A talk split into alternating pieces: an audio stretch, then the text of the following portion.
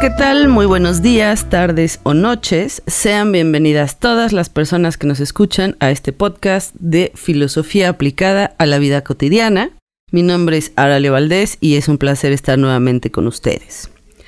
Antes de entrar en materia, quiero decirles que el episodio de hoy es muy, muy especial. Y no solamente porque hoy es 31 de diciembre de 2019 y culminamos una vuelta más al sol, sino que también el día de hoy llegamos a las 25.000 descargas. Así que les quiero agradecer de corazón a todos ustedes que me escuchan, me acompañan y me hacen pensar diferente con sus preguntas y comentarios. Gracias de corazón, porque sin ustedes no me sería posible hacer filosofía aplicada. ¿De qué me sirve a mí saber filosofía si no puedo ayudarlos a aplicarla en sus vidas? Así que, Gracias infinitas por dejarme entrar en sus pensamientos y por ser parte de los míos. También quiero agradecer especialmente a todas las personas que me han escrito desde su rincón en el mundo.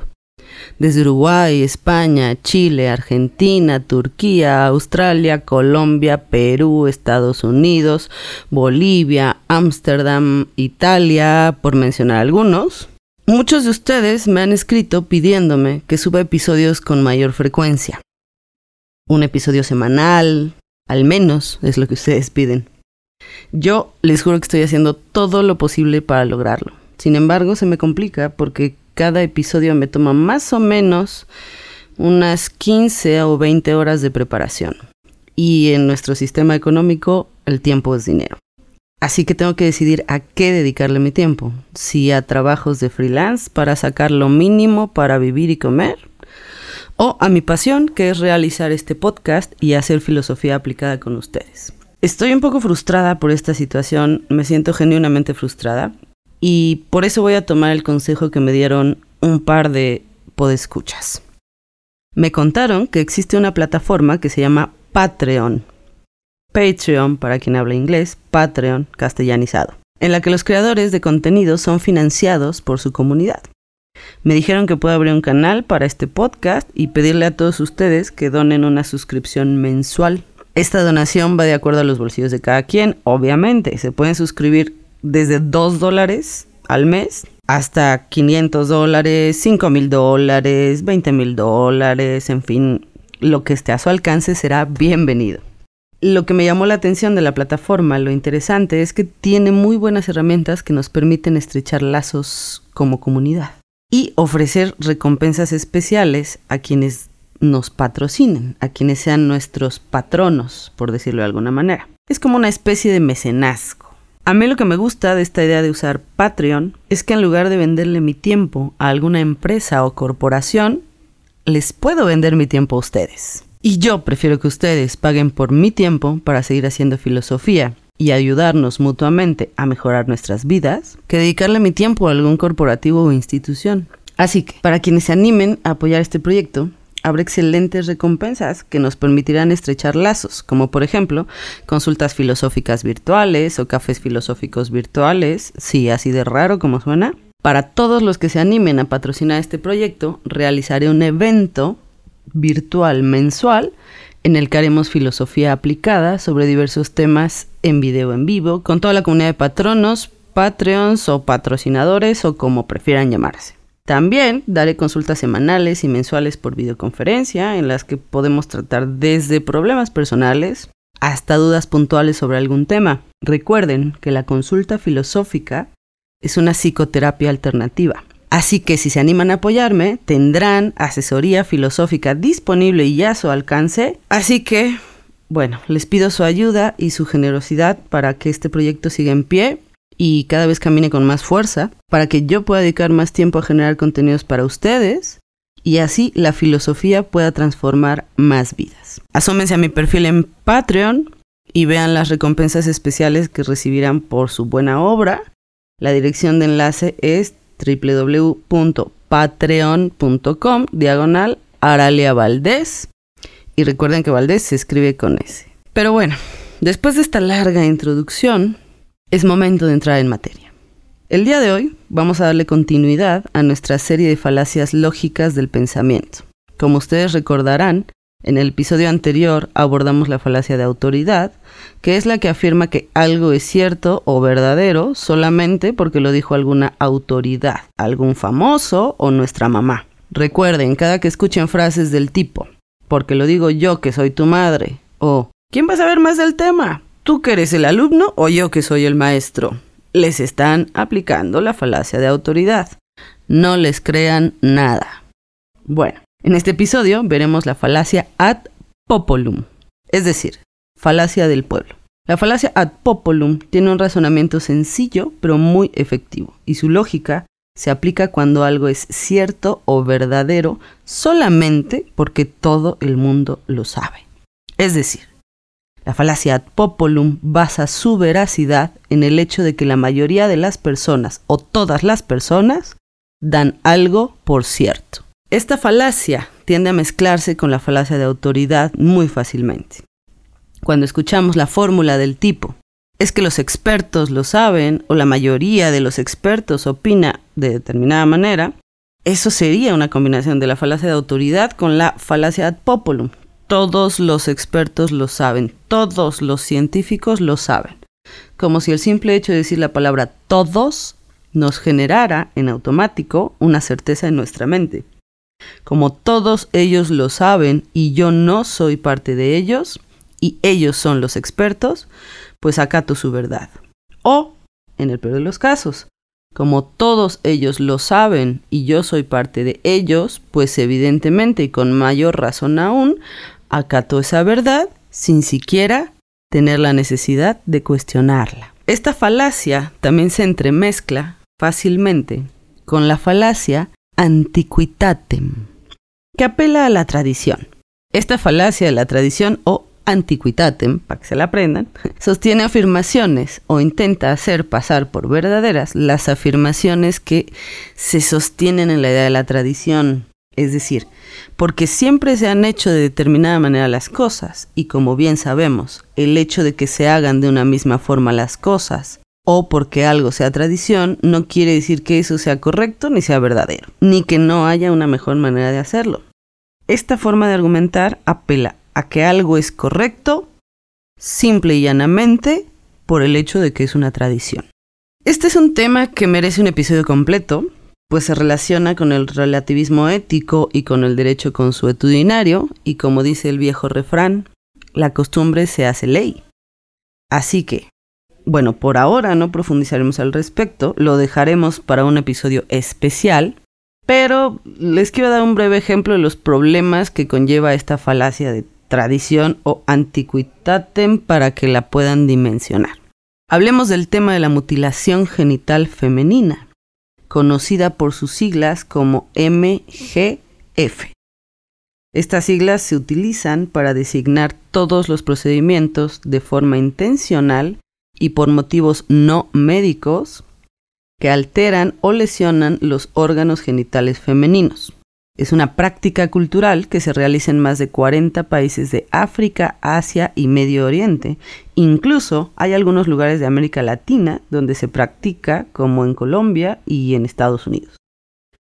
Actualmente existen más de 200 millones de mujeres y niñas vivas mutiladas. Hay cuatro formas de practicar la MGF y ninguna de ellas trae beneficios médicos. Es una intervención quirúrgica que se practica generalmente en la infancia, entre la lactancia y los 15 años, y es una práctica que responde meramente a creencias religiosas y prácticas sexuales. Es decir, es una tradición que no tiene ningún sustento médico ni biológico, que solo se basa en creencias religiosas sobre el cuerpo y el placer de las mujeres y en creencias culturales que defienden y reafirman la inferioridad del género femenino. Por ello, la MGF es reconocida internacionalmente como una violación de los derechos humanos de las mujeres y niñas, ya que se refleja una desigualdad entre los sexos muy arraigada y constituye una forma extrema de discriminación y tortura de la mujer. El gran problema es cuando entra el relativismo ético al análisis. En términos de derechos humanos, es decir, en términos abstractos y universales, es fácil encontrar las razones por las que esta práctica es una violación a los mismos derechos. Pero si entrevistamos a las personas que llevan a cabo esta práctica, sin importar si son mujeres o varones, nos encontramos con sorpresa que para ellos es una práctica que está completamente justificada por sus creencias culturales y religiosas. No le ven nada de malo. Pero claro, si le preguntamos a alguna mujer que haya sido víctima de la mutilación genital, su respuesta es que no hay absolutamente nada que pueda justificar esta práctica tan aberrante. Entonces tenemos un problema de tres puntos de vista. Por un lado está la opinión internacional, que basada en valores supuestamente universales como los derechos humanos, condena esta práctica. Y aquí el relativismo ético apuntaría un par de preguntas interesantes. ¿Qué tanto se puede juzgar una cultura desde otra? ¿O cómo puedo saber si los actos de mi cultura son más inmorales que los de otra? ¿O está bien que mi único marco de referencia sea solamente mi cultura? ¿O debo permitirme que valores ajenos a mi cultura cuestionen mis creencias? Estas preguntas ligadas al tema de los derechos humanos nos llevan a un problema incluso de índole legal. ¿Puede una cultura intervenir sobre otra para que se elimine alguna práctica? Es decir, ¿podemos realizar algún procedimiento legal o policial contra una práctica cultural solo porque no forma parte de nuestro sistema de creencias? Si respondemos a esta pregunta en afirmativo, estamos dando justificaciones para el intervencionismo lo que violaría la soberanía de los estados-nación. Así que como verán, no es un problema simple ni trivial. Por otro lado, tenemos el punto de vista de quien sufre la mutilación genital, la víctima. Aquí nos encontramos con un relativismo dentro de la misma cultura, pues las víctimas de mutilación genital generalmente son niñas que no pueden ejercer su voluntad porque están sujetas a la voluntad de los adultos. Y aunque la niña no quiera ser sometida o no entienda el sentido de esta práctica, el significado supuestamente cultural, religioso o ritual, pero entienda el daño a su cuerpo y se oponga, se le impone y somete, simplemente porque así han sido sometidas todas las antecesoras en su familia. Las mismas mujeres que han sido mutiladas someten a sus propias hijas porque así son las cosas porque si no lo hacen nadie se va a casar con ellas, o le serán infieles a sus maridos y entonces las matarán. Es mejor prevenir. Así la mujer no puede sentir placer en una relación sexual y por lo tanto no será pecadora ni infiel dentro de esta cultura. Y por último, tenemos el punto de vista de las personas que practican la mutilación genital. Quienes llevan a cabo los cortes y el sometimiento, quienes no le ven nada de malo a esta práctica, porque sus creencias religiosas y culturales sobre el sexo y la inferioridad de las mujeres, obviamente, la justifican. Y por lo tanto, no tienen que atender juicios de personas de otras culturas que les dicen que sus creencias son incorrectas y deben de dejar de hacer sus ritos tradicionales. Afortunadamente, la capacidad crítica es universal, y dentro de las mismas culturas que practican la mutilación genital femenina, también hay férreas detractoras y detractores de esas costumbres que trabajan cada día para que se erradique. Aquí la pregunta ética del relativismo sería, ¿podemos realizar acciones globales para erradicarlo? Es decir, ¿se vale hacer prohibiciones internacionales? ¿O solamente a través de acciones locales podemos erradicar estas prácticas? ¿Le toca resolverlo solo a la gente directamente involucrada?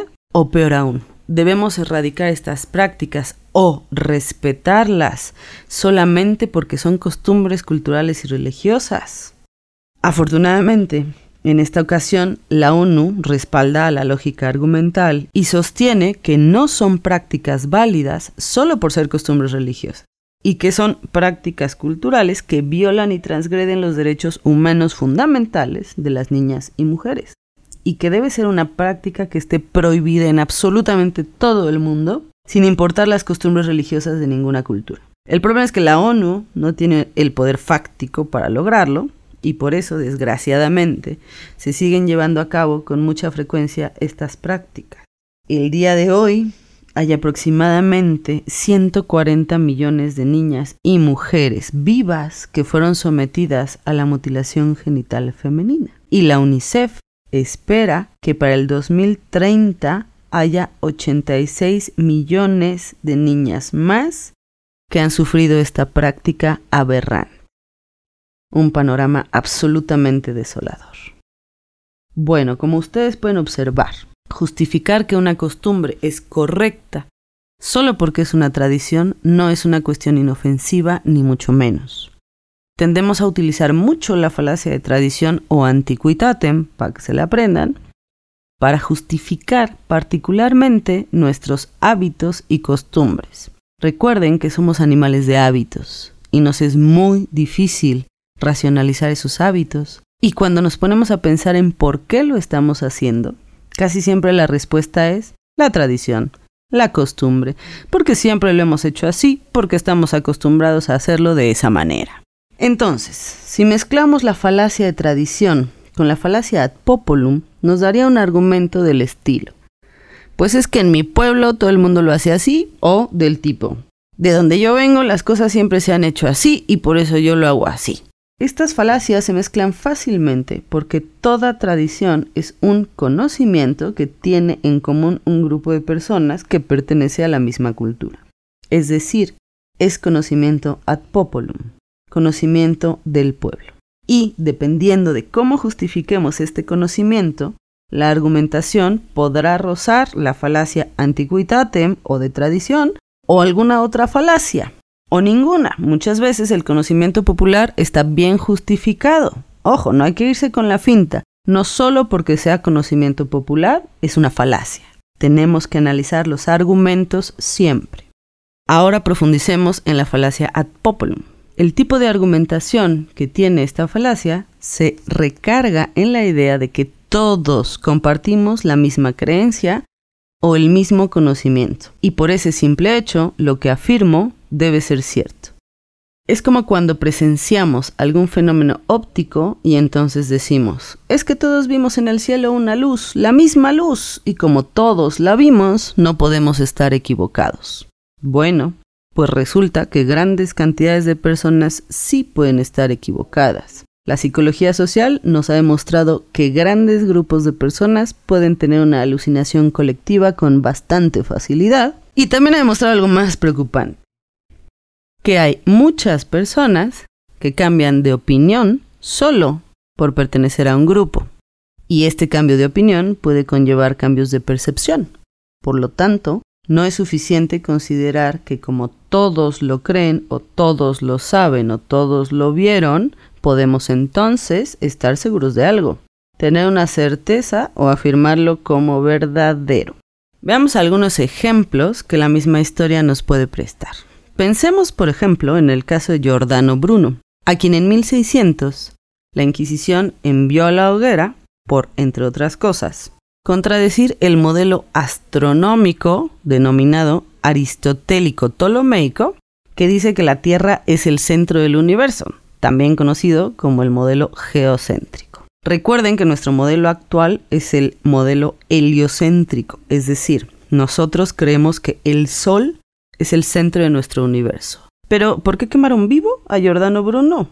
Pues porque esta teoría, la del modelo geocéntrico, en donde la Tierra es el centro del universo, era aplicada como un dogma religioso que no podía cuestionarse porque estaba respaldada por la autoridad de la Iglesia y por la sabiduría de los griegos. Y es más, ya era algo tan sabido por todos por tantos años que resultaba simplemente incuestionable es una especie de mezcla entre la falacia de autoridad y la falacia ad popolo.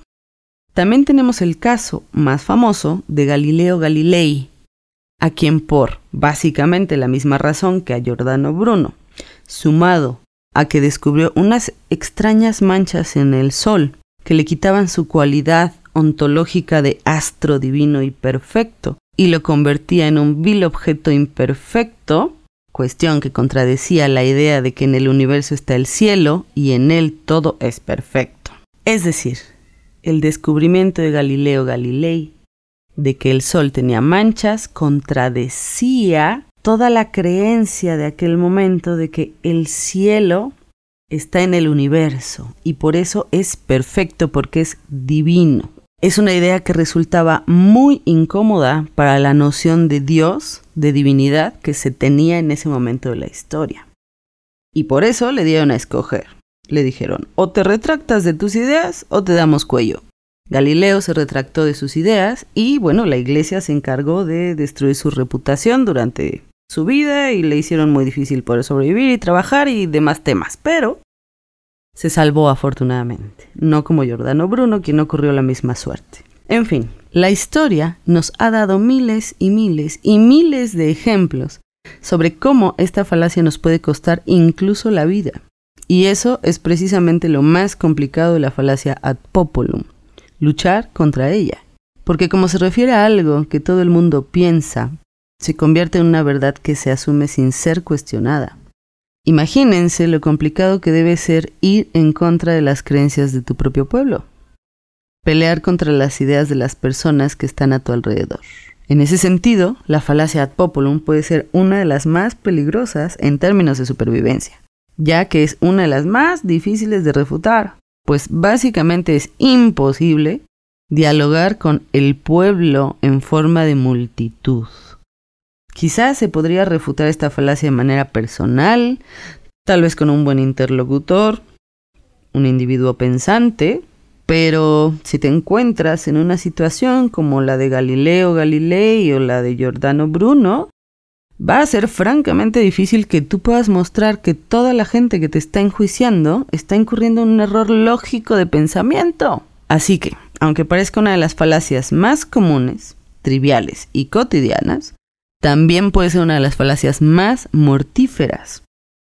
Porque cuando un pueblo, la masa o una multitud está decidida a que tú no tienes la razón, pues mejor corre, porque no va a haber manera de que tú les demuestres que sí la tienes.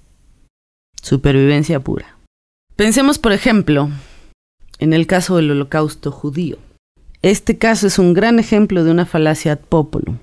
Cuando comienza el holocausto y empiezan a llevarse a los judíos a los campos de concentración, la opinión pública internacional, la opinión de la prensa y la mirada del mundo en general afirmaba cosas como que nadie se iba a atrever a matar a miles y miles de personas, seguramente solo las van a aislar en campos de concentración, pero no creemos que se atrevan a matarlos porque nadie lo ha hecho en la historia de la humanidad y sería una atrocidad. Perdón, corrijo porque sí lo han hecho en la historia de la humanidad, pero eran civilizaciones con menos progreso que la nuestra, por lo tanto nos parecía inconcebible.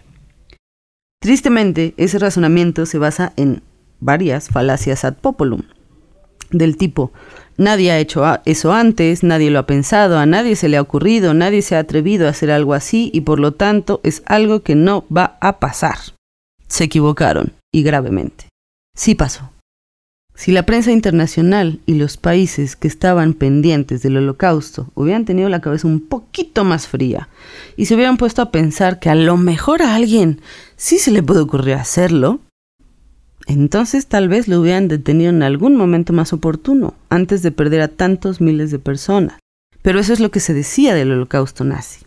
Era algo que se creía imposible, que no era creíble que una persona tuviera esa megalomanía en su cabeza y fuera capaz de asesinar a cientos de miles de individuos en la época moderna, pues se creía que la sociedad había avanzado intelectual y moralmente en la modernidad, por lo que ese hecho era posible tal vez en la antigüedad, en la Edad Media, cuando éramos primitivos, qué sé yo, pero vamos, no en la modernidad, en la que se supone que ya éramos individuos completamente civilizados. Habíamos rebasado la barbarie y racionalmente seríamos incapaces de cometer un holocausto como el que se cometió. Pero al final la historia nos demostró que un montón de gente sí puede estar equivocada. Por eso es tan importante poner muy agudos los oídos cuando escuchemos hablar a la multitud, a la opinión pública, a la opinión popular. En fin, la importancia de pensar la falacia ad populum es que nos hace preguntarnos qué tanto nos dejamos manipular por la opinión pública y por la opinión de la gente cercana. Y no solamente eso, sino lo que los demás dicen que es la vida o lo que los demás dicen que es la felicidad, el amor, la soledad, el éxito, la familia, etcétera, etcétera, etcétera, etcétera. Lo importante de reflexionar sobre esta falacia es que nos permite darnos cuenta qué tanto somos borregos y qué tanto seguimos la opinión de los demás y qué tanto podemos alejarnos de ese tipo de creencias y tener convicciones propias o al menos un pensamiento crítico. Esta pregunta se la ha hecho durante mucho tiempo la psicología social y han arrojado ideas muy interesantes que me gustaría enunciarlas para que podamos pensar desde otro punto de vista nuestra propia relación personal con la falacia ad populum. Veamos uno de los experimentos de psicología social que partió de la pregunta, ¿qué tanto influye la opinión de los demás en nosotros? O dicho de otro modo, ¿qué tan borregos somos? El autor de este experimento fue Solomon Ash, quien ideó un procedimiento muy sencillo para resolver nuestra pregunta. Tomó a un individuo y lo metió en un cuarto lleno de desconocidos. Los desconocidos eran cómplices del experimento. Les mostraba dos tarjetas. En una había una línea dibujada y en la otra había tres líneas dibujadas, de distinto tamaño cada línea. Lo que se le pedía al sujeto de estudio era que señalara en la tarjeta con las tres líneas cuál de ellas era del mismo tamaño que la que se encontraba en la otra tarjeta. Una actividad en apariencia muy simple. Se trataba solamente de reconocer el tamaño de una figura. Pero el truco consistía en que los cómplices del experimento deliberadamente respondían antes que el sujeto de estudio en voz alta y daban la respuesta incorrecta. Es decir, de pronto el sujeto de estudio se encontraba en una habitación llena de desconocidos que pensaban una cosa muy diferente a él. Es más, que contradecían de facto la respuesta correcta. El científico Solomon Ash repitió este procedimiento con un montón de individuos y un montón de veces y llegó a las siguientes conclusiones. En estas condiciones de presión social, en la que todo tu grupo social contradice lo que tú estás diciendo y contradice lo que tú crees que estás viendo en la realidad, no solamente diciendo, sino viendo, estamos hablando del mundo objetivo en teoría.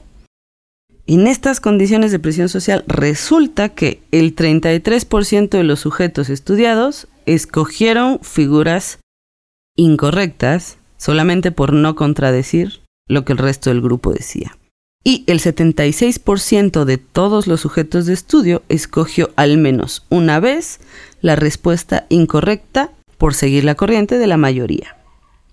De entrada, estas cifras dan bastante miedo. Parece que tendemos a ser borregos para no desentonar en un grupo. Pero Solomon Ash no se conformó con estos datos y agregó algunas variantes al experimento con las cuales descubrió que mientras más numeroso sea un grupo de opinión, es más fácil que una persona cambie su opinión para no contradecirlos. Y con esto descubrió también que basta con tan solo un grupo de tres individuos, tres personas, para que puedas influenciar la decisión o la opinión o la percepción de una persona. Es decir, basta que juntemos a tres amigos para que podamos convencer a alguien de que está en un error.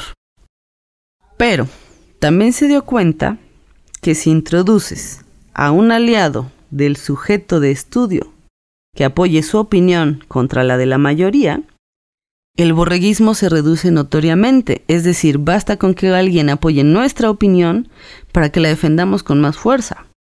He aquí la importancia de la solidaridad. Si somos solidarios al defender nuestras convicciones con otros individuos, les estamos dando mayor fuerza para que su opinión tenga un peso sobre la mayoría, para que puedan combatir de alguna manera la opinión de la mayoría. Pero tenemos que ser cautelosos con la interpretación de nuestras conclusiones.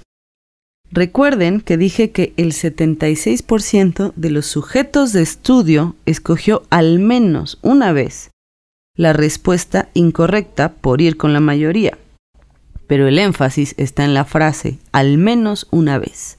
Eso quiere decir que las otras veces siguieron su propia opinión. Esto en números de Solomon Ash indica que solamente el 5% respondió mal todas las veces. Es decir, solo el 5% fue borrego en cada una de las preguntas. Lo que quiere decir que de alguna manera la libertad de criterio se ejerció, lo que significa que hay muchos factores que influyen en las decisiones que tomamos, desde el entorno cultural, cuestiones circunstanciales, creencias personales, convicciones propias, rasgos de carácter, etcétera, etcétera, etcétera. Por ejemplo, pensemos en este mismo experimento. Este estudio, este experimento se realizó con puros varones blancos que se educaron en la cultura de la posguerra. Si repitiéramos el experimento en nuestro contexto cultural actual y metiéramos variantes de género y color de piel, por poner un ejemplo, y pusiéramos un varón blanco como el sujeto de estudio en un cuarto lleno de mujeres negras contradiciendo su opinión, seguramente los resultados variarían. Yo no sé si tan fácilmente eh, ese varón aceptaría cambiar su opinión para estar en comunión con la opinión de esas mujeres. En fin, con este recorrido de ideas podemos darnos cuenta que hay una tensión constante entre nuestras propias creencias y lo que dice la mayoría de la gente. Por ello, debemos ejercitar el pensamiento crítico para tratar de alejarnos del borreguismo y desarrollar un criterio propio y aprender a identificar la falacia ad populum es un primer gran paso. Así que ahora tienen una nueva herramienta para que en este nuevo año puedan detectar las falacias ad populum con la mano en la cintura y de esta manera pues ejercitar con mayor agudeza el pensamiento. Bueno, se nos acabó el tiempo. Muchísimas gracias por haberme escuchado.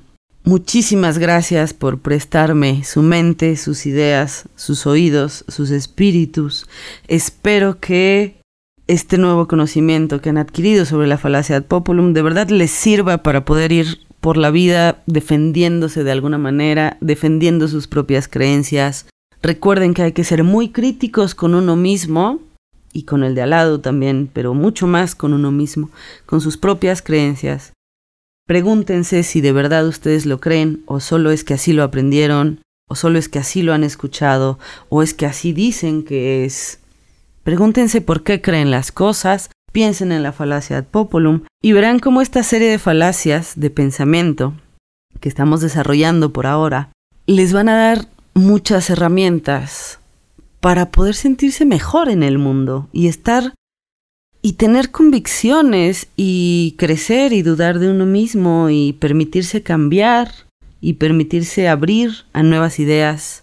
Y bueno, en fin, creo que ese es un camino que nos corresponde transitar este, este nuevo año que está en puerta. Muchísimas gracias de nuevo por haberme escuchado y bueno, de nuevo los invito a que formen parte de esta nueva comunidad que estoy creando en Patreon.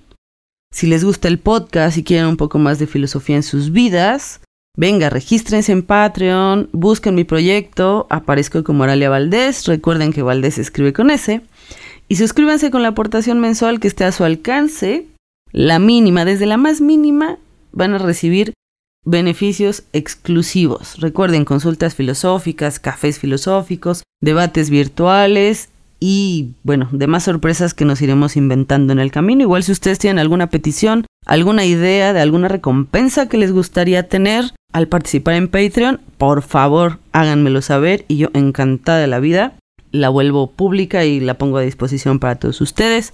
Mi objetivo es formar una comunidad, una comunidad cercana, una comunidad para pensar simplemente, en la que todos los pensamientos sean escuchados, todas las ideas sean revisadas y todos entre todos podamos cuestionarnos, aprender y crecer en el espíritu filosófico, en la actitud filosófica que le hace preguntas a la vida.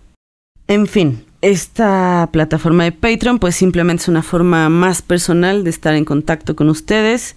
Es súper rápido y sencillo el registro, así que anímense, no les va a costar nada. Por favor, por favor, por favor, no olviden escribirme, Recuerden que con muchísimo gusto leo sus mensajes, dudas, preguntas, opiniones, teorías y demás pensamientos que me mandan. Recuerden que pueden enviarlos a hola.araliavaldez.com.mx. Pueden conectarse en Facebook conmigo. Me encuentran como Aralia Valdés FA de Filosofía Aplicada. En Twitter me encuentran como Aralia Valdés AF. Ahí lo siento mucho, pero mi dislexia actuó en el momento de ponerle el nombrecito al Twitter y ahora ya no me deja cambiarle. En vez de Aralia Valdés FA como el Facebook, que debería ser de Filosofía Aplicada, pues en Twitter quedó en versión disléxico, como Aralia Valdés, aplicada a filosofía, o sea, AF. Así que bueno, venga, igual me encuentran fácilmente. También me pueden visitar en mi sitio web www.araliavaldez.com.mx. No olviden que Valdés se escribe con S. Y muchas, muchas gracias a todos. Les deseo un muy feliz inicio de año y mucha prosperidad espiritual. Vale, nos escuchamos muy pronto. Hasta el siguiente episodio. Gracias.